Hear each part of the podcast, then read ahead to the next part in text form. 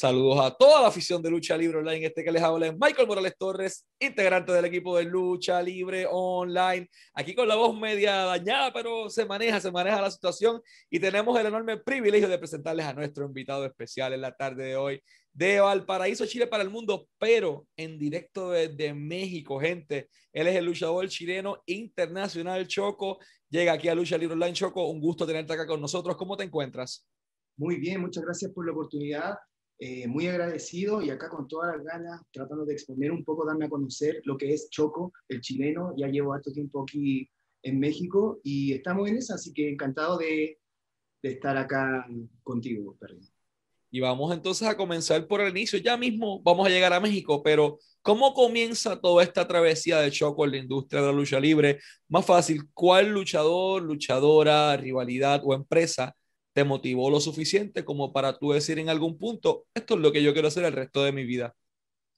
Bueno, la verdad es que como gran parte de los fanáticos o luchadores en Chile, eh, allá por los años 2000-2001 se vivió como un boom de la lucha libre de la WWF, porque hacían las transmisiones de los, de los shows semanales y los eventos en un canal abierto, y ahí hubo como un boom donde eh, muchos fanáticos de la lucha libre se hizo, y la verdad es que después con los años eh, tuve la oportunidad de... En Valparaíso no había mucha lucha libre hasta que pude conocer una empresa y ahí junto con mi papá, que ha sido como eh, mi gran pilar, porque él fue quien me, quien me enseñó la lucha libre, que puso ahí la televisión, mira, veamos lucha libre, pum. Y él es más fanático que yo y en un principio, y luego eh, fuimos a ver un evento de Valparaíso Lucha Libre un día y bueno, y dije, oh, sí, yo tengo que estar ahí. Y así fue como me inscribí y comencé mi, mi carrera, mi aventura ahí en Valparaíso Lucha Libre con la ayuda de José Francisco Gatica, que es Saddam, eh, mi profesor, mi entrenador, mi mentor, y también eh, Leo Peretti, el Ángel Blanco de Valparaíso, que también ha sido un pilar fundamental, no tanto quizás por la técnica de lucha, pero sí también en, en, en la formación como persona, como persona, como luchador. Muy buena guía me quiero en ellos. Entonces, de, de ver esa empresa por primera vez en tu vida, ¿cómo eh, atas cabos y das el salto a ingresar a un cuadrilátero, a practicar por primera vez? Me mencionas tus profesores, pero ¿qué recuerdas de tus primeros entrenamientos, sobre todo de tu primera caída? ¿Pensaste que lo ibas a lograr? ¿Te ibas a quitar? Háblame un poquito sobre esa experiencia porque no muchas personas you pasan al otro lado y, y tú lo lograste. Sí, yo siempre tengo en mi mente una imagen que es mi imagen porque la escuela de lucha libre estaba en un segundo piso, entonces yo tengo esa imagen de que de ir subiendo las escaleras, ¿cierto? Ir como un laberinto hasta que llegué a la sala donde estaba el ring y saludar a los profesores y todo, hacer mi clase de lucha libre donde tuve la oportunidad de hacer mi, mis primeras caídas, qué sé yo. y después la otra imagen que se me viene es lo contrario, el ir bajando las escaleras, entonces bajar, subir fue súper fácil, pero después de hacer la clase, bajar ya con mucho dolor de espalda, fue, fue súper eh, emocionante porque si bien es cierto, había mucho dolor y, y, y, mucho machaque, como se dice, muy machucado, me fui de la clase, pero con una sensación en el corazón increíble, donde ahí me di cuenta que esto era lo que a mí me, realmente me apasionaba y me encantaba.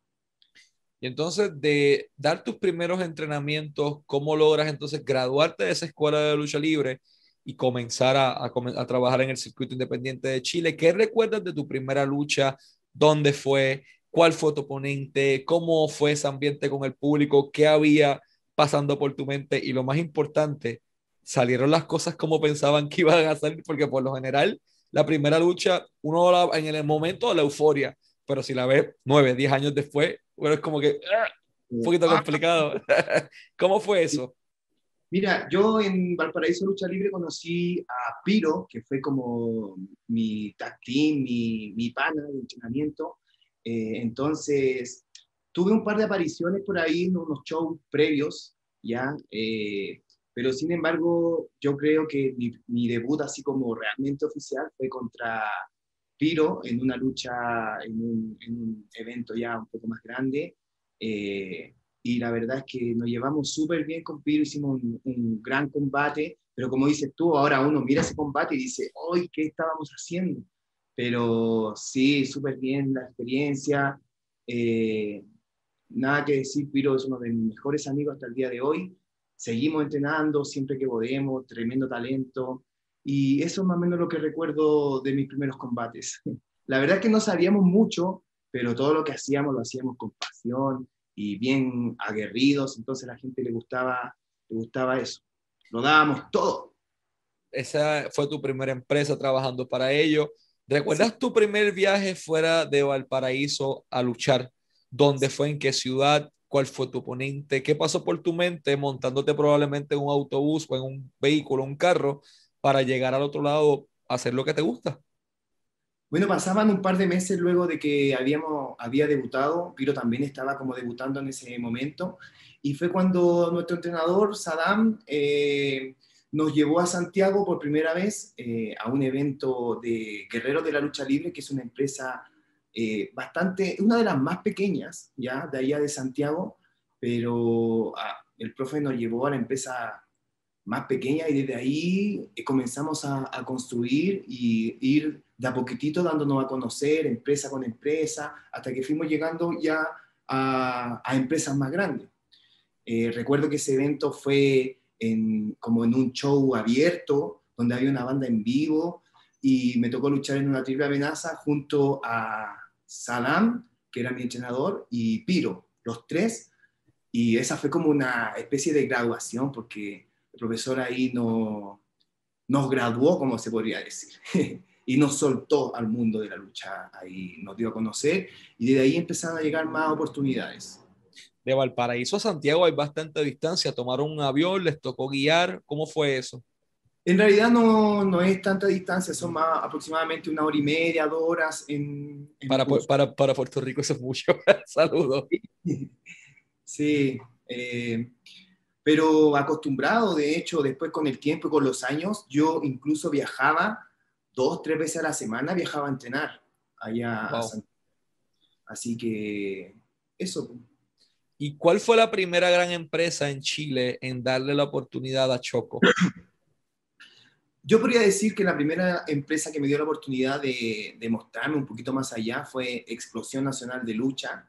Eh, allí tuve un pequeño feudo con Ariquitoa. De hecho, yo iba como luchador invitado y era una triple amenaza y uno de los luchadores no llegó, entonces se convirtió en una lucha de dos.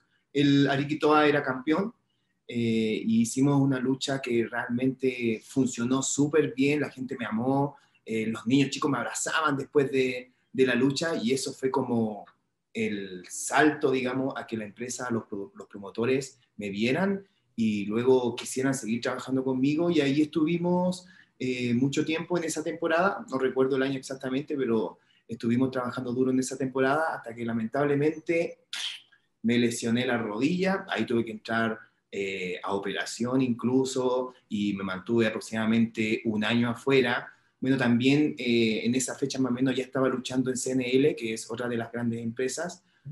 también estuve luchando en Wrestling Superstar, ya en sus primeros eventos y lamentablemente ahí hubo un corte porque me, me corté un ligamento y tuve que entrar a pabellón y estuve prácticamente un año afuera.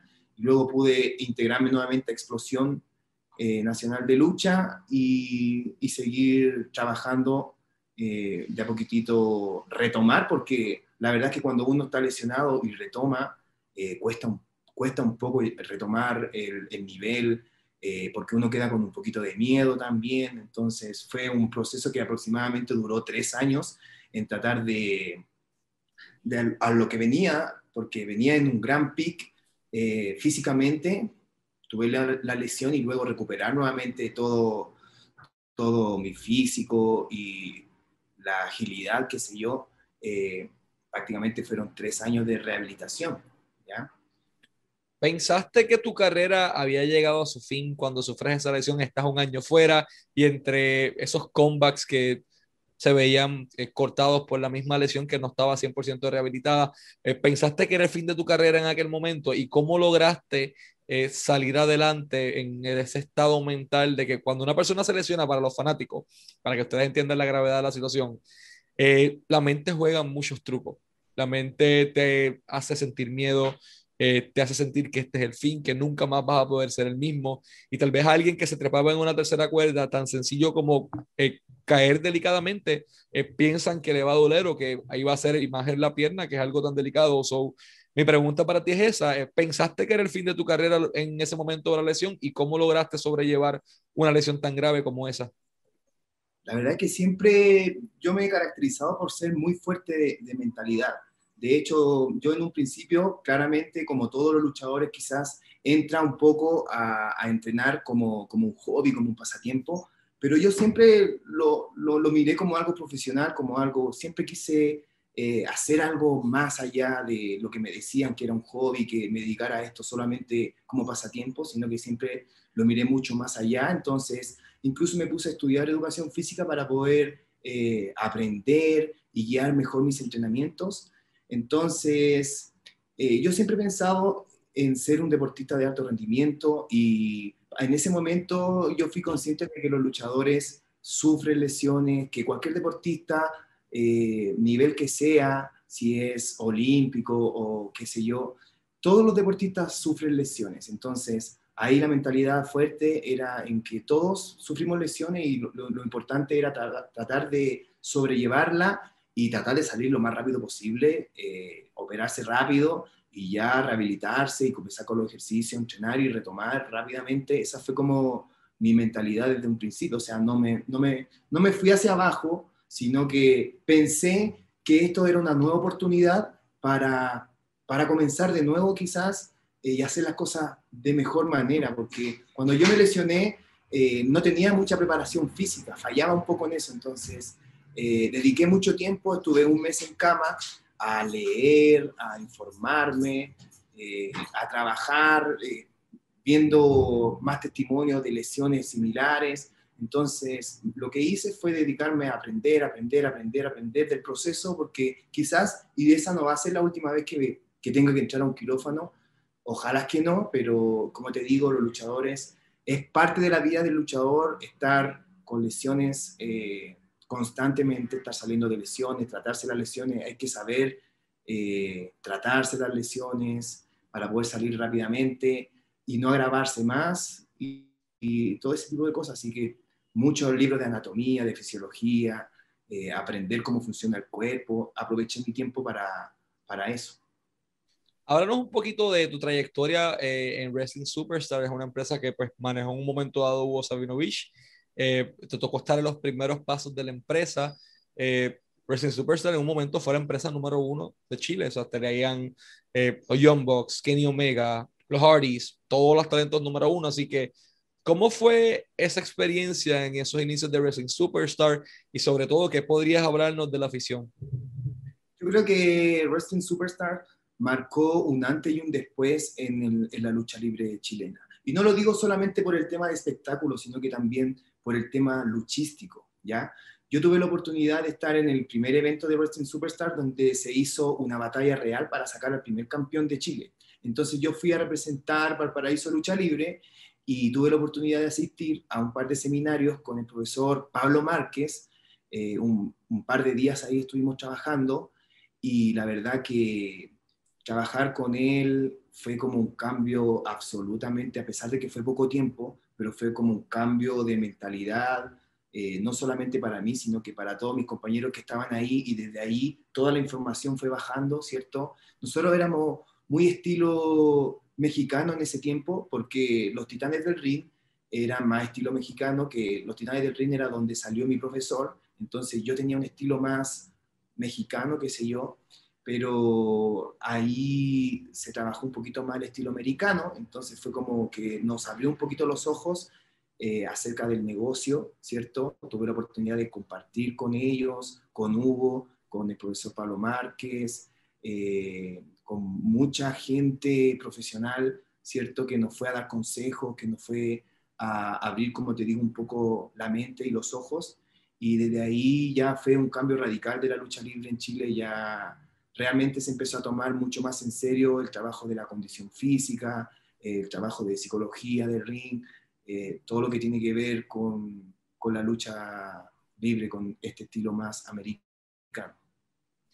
¿Cuánto aportó Pablo Márquez al formamiento de Choco a la hora de lo que eres tú hoy día? O sea, ya tú no eres un luchador eh, regional ni luchador meramente que trabaja en Chile, ya tú estás al otro lado, después estás en México, vamos ya mismo a eso, pero ¿cuánto aportó Pablo Márquez a cambiar esa visión y en adaptar lo que eres tú hoy día?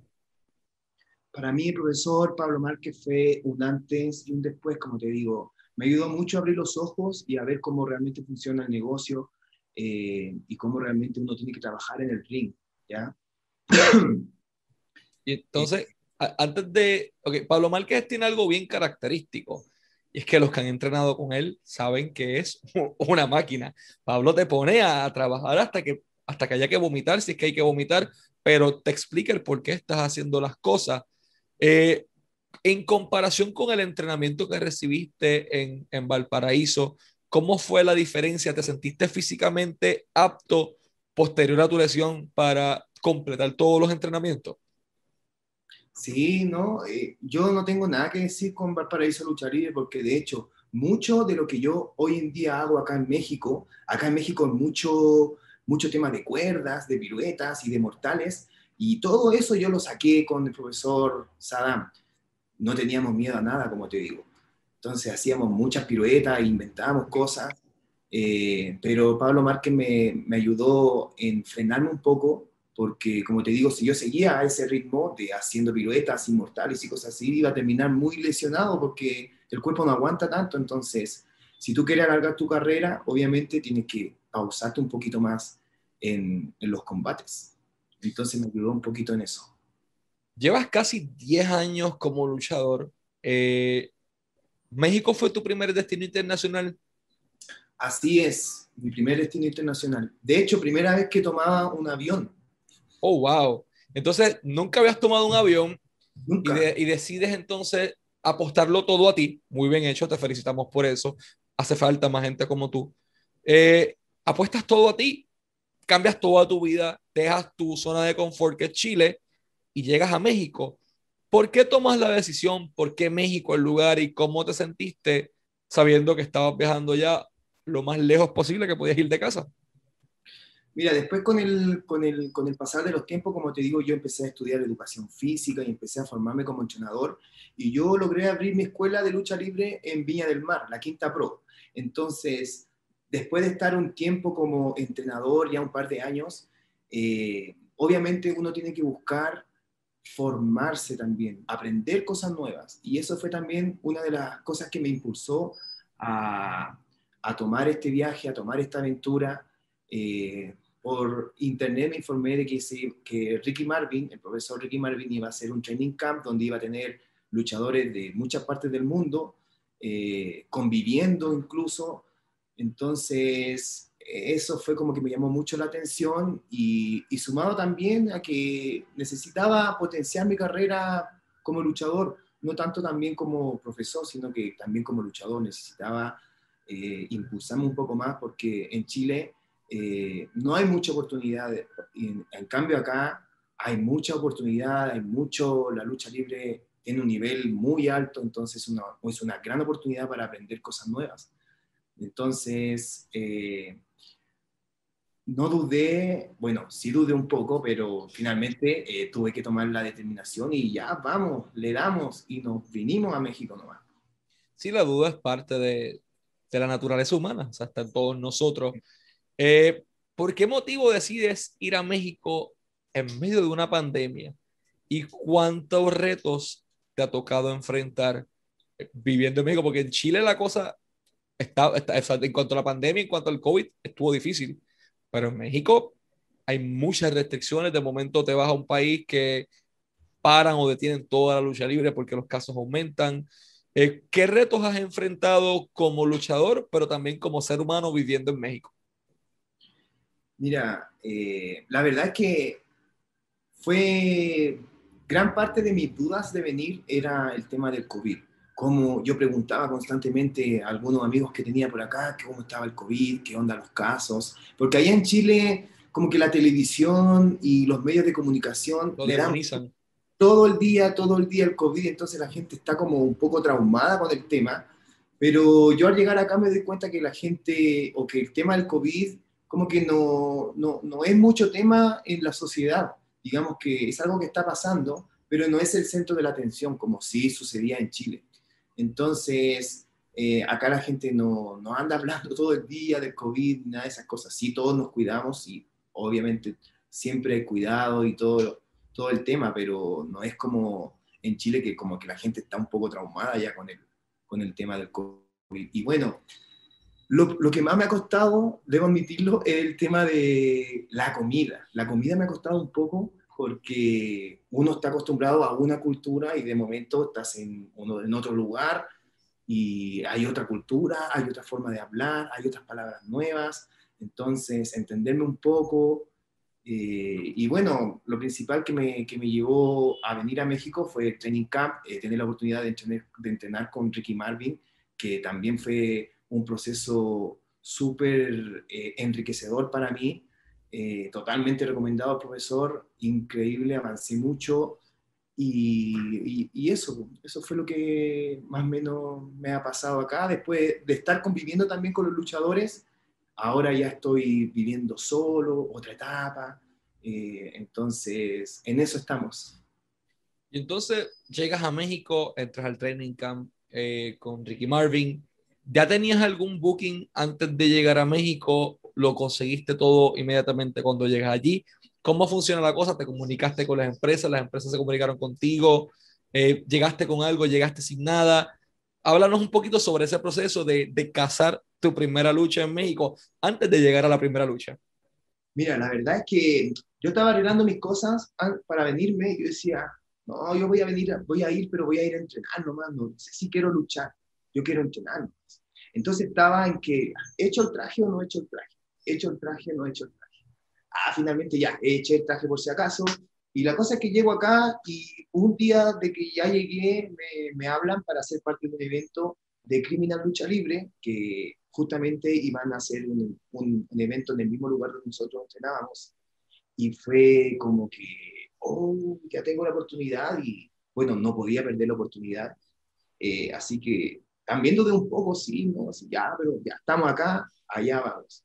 Entonces había pasado dos, cuatro días desde que yo había llegado, cinco días, ya estaba luchando y para mí fue como...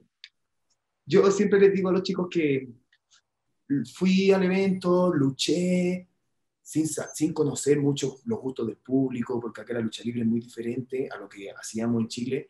Eh, y la verdad que me fue súper bien, muy buenos comentarios.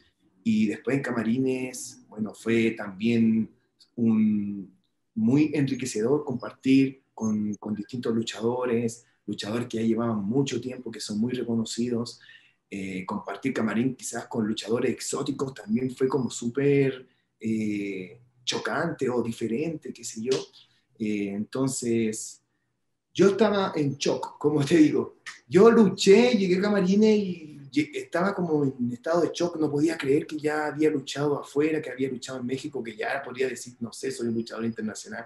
Luego de dos, tres horas de pasado el evento, yo llegué a la casa, estaban los chicos ahí del training camp y me recibieron aplaudiéndome todo porque había hecho un buen trabajo y yo absolutamente en estado de shock, no podía creer lo que había pasado. Me costó un poco asumir eh, que ya, ya lo había hecho y bueno, luego empezaron a, a llamarme otros promotores, estuve eh, también en IWRG, estuve entrenando con ellos, eh, y así he estado de a poquitito eh, tomando algunas oportunidades hasta que llegó la gran oportunidad de mi vida que es Federación Wrestling. Y ya mismo vamos a eso, todavía, todavía, Choco, ya me interesa hablar de algo de eso antes. el público, la manera en que se lucha en México es bien distinto a como se hace en Chile. En, México entran por un lado distinto con la toma de árbitro, algo tan sencillo como eso. ¿Cuáles fueron las principales diferencias que notaste ya en Chile? Es una cosa, en México es otra. Llegas a México y en tu cuarto día estás luchando. ¿Cuáles fueron las principales diferencias que notaste entre la lucha y los fanáticos de ambos países? Como te digo, cuando yo empecé mi proceso de luchador, eh, tenía una escuela más mexicana, entonces yo ya había trabajado por el lado derecho. Además, estuve, un tiempo también trabajando un, par de años de que yo llevaba luchando, me fui un mes a Antofagasta, que era otra región, y estuve ahí entrenando con full Antofagasta, donde los chicos también en ese momento estaban practicando una escuela más mexicana, entonces yo ya tenía conocimiento un poco de que se entraba por la derecha, que se trabaja por la derecha, que esto, que esto, otro. Eh, pero de todas maneras, por ejemplo, con Ricky Marvin eh, se trabaja eh, por la izquierda más que por la derecha, pero cuando voy a, a, escuelas mexicanas tengo que trabajar por la derecha. Entonces ya aprendí cómo manejarme por los dos lados. Y en relación al timing, el timing de la lucha mexicana es sorprendente, es muy rápido. Pum, pum, pum, pum, pum, pum, rápido, rápido, rápido, rápido. Entonces hay que tener mucha condición física para poder estar ahí 10 minutos de lucha.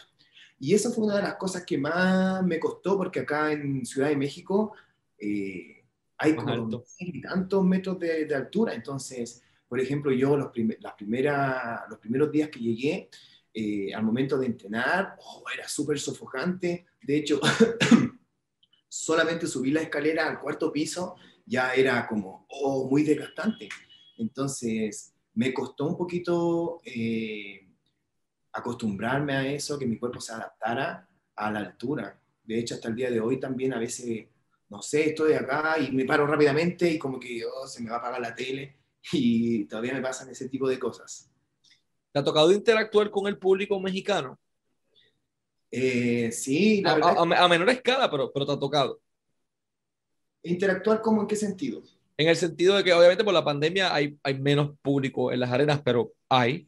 Eh, interactuar con el público mexicano, has vivido el público mexicano, has visto eh, el, arrojar monedas, el público mexicano es bien vocal, o sea, ellos están desde que empieza una cartelera hasta que se acaba la cartelera gritándote de, culero o, lo que le salga de su corazón. Eh, ¿Cómo ha sido esa interacción con el público mexicano? El público mexicano es muy difícil porque es un público que tiene mucha cultura de lucha libre. Ellos saben de lucha libre. Jugan mucho. Llega y se sube al ring si tú llegas y te subes al ring y no haces una buena performance, el público te, te da, te da, te da, te da, te da. Entonces, eh, es un público muy difícil que sabe de lucha, como te digo. Y por, por, lo menos en mis combates sí he tenido la oportunidad del público de que arroja moneda, eso fue algo que también me sorprendió. Y, y bueno, en mi debut y en la mayoría de la lucha, eh, como se dice, lucha premiada acá Así que muy contento por eso, porque la gente eh, aprecia mi trabajo, me han llegado muy buenos comentarios, ya tengo muchos fans y estoy muy feliz de estar acá, de toda la gente mexicana que me apoya. Muchas gracias. Aprovecho ahí de darles eh, mis gracias a toda la gente que me apoya acá en México. Bueno, y toda la gente también en Chile que, que, sigue apoyándome y me manda eh, constantemente mensajes por interno, dale Choco, sigue así, dale, dale, dale, dale, no te vengas, no te vengas.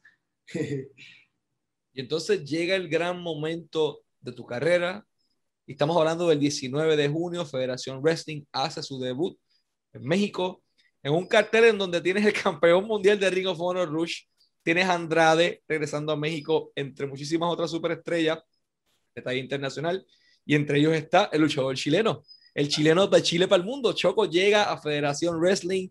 ¿Cómo ocurre esa oportunidad? Eh, esa oportunidad se dio en el training camp porque uno de los promotores fue a ver uno de los entrenamientos. Bueno, yo no tenía idea en realidad quién era nada. Eso? Entrenando, porque mi mentalidad siempre ha sido estar acá, venir a entrenar, ¿ya? Entonces, no venir ni tanto a luchar ni nada de eso, ¿no? Que mi mentalidad era venir a luchar, entonces, perdón, venir a entrenar. Y fue en uno de los entrenamientos donde me topé con uno de los promotores y justamente hicimos lucha y cosas así, entonces al promotor le gustó mi trabajo y luego se acercó a, a mencionarme, qué sé yo, que iban, esto fue hace un par de meses atrás, ¿cierto? Eh, y la verdad es que yo me lo tomé como algo ya algo muy ligero, qué sé yo. Cuando de poquitito fui viendo que la empresa a la cual se refería era Federación Wrestling y era algo realmente contundente, eh, estuve, hace poquito tuve la oportunidad de estar trabajando en, en fotografías, en entrevistas, en, en, promo, qué sé yo. Tuve la oportunidad de, de, de, conocer a la gente que está al mando de, y la verdad es que te puedo decir que la producción es increíble, realmente Eh, se trata de algo grande y esperemos que sea un gran éxito y poder seguir proyectándonos en esta Federación Wrestling que viene con todo. ¿Qué podemos esperar de Choco en Federación Wrestling en esta nueva fase de tu carrera en donde ya has compartido en buenos escenarios, pero esto ya hay grandes ligas? O sea, ya esta es tu oportunidad de ingresar a una empresa mainstream, no solo en México. En India hablan de Federación Wrestling, en Puerto Rico, en España, en todos lados tienen el ojo puesto encima de la empresa. ¿Qué podemos esperar de ti en Federación Wrestling? La verdad que no me gustan más muchas expectativas, ¿ya? Eh, espero llevar mis 10 años de trayectoria arriba de ese ring. Eh, la verdad es que estoy súper tranquilo hasta el momento porque eh, confío plenamente en mi trabajo, en mi preparación. Son 10 años de preparación ardua, donde no he descansado ningún día los fanáticos de la lucha libre chilena saben, los promotores, toda la gente, los luchadores saben cómo yo he trabajado para estar acá y he esperado este momento. Así que estoy bastante tranquilo porque sé que voy a hacer una gran presentación eh, y estamos ahí, seguimos trabajando con todo eh, para poder estar en la mejor condición física, estar en el pic de mi carrera, para poder llegar y hacer un gran combate. Y antes de irnos, ¿dónde los fanáticos pueden seguir tu trabajo? ¿Cuáles son tus redes sociales, tu canal de YouTube en el caso de que tengas? Eh, mis, redes sociales, eh, en Instagram me pueden ubicar como choco-luchador, en Facebook también tengo el Facebook que es como persona, ¿cierto? Pero que lamentablemente no puedo agregar más gente porque ya, ya tengo, pero a veces se van generando algunos cupos, entonces ahí agrego un par de personas cada cierto tiempo. Eh, y también tengo mi página de Facebook, también Choco-Luchador, me pueden encontrar ahí. En YouTube también tengo un canal que, que estamos recién comenzando a trabajar, eh, Choco Luchador, también me pueden encontrar ahí. Eh, pero principalmente me van a ver en Instagram. Excelente, Choco-Luchador en Instagram, echenle un ojo a su trabajo. Choco, ha sido un gusto tenerte acá con nosotros en Lucha Libre Online, siempre deseándote el mayor de los éxitos y esperamos entonces ver ¿Qué trae Choco a la mesa el 19 de junio en Federación Wrestling? Así es, espero que todo mi pueblo chileno ahí compre Purple View y siga al chileno que está dando que hablar acá en México y esperemos seguir trabajando duro, arduamente, para poder ser el día de mañana una gran estrella como he trabajado desde, desde el principio de mi carrera. Así que ya saben, síganlo en sus redes sociales, en el pendiente de Federación Wrestling. Estos fueron Choco y Michael Morales Torres para Lucha Libre Online, la marca número uno de Pro Wrestling y Combat Sports en español. Así es.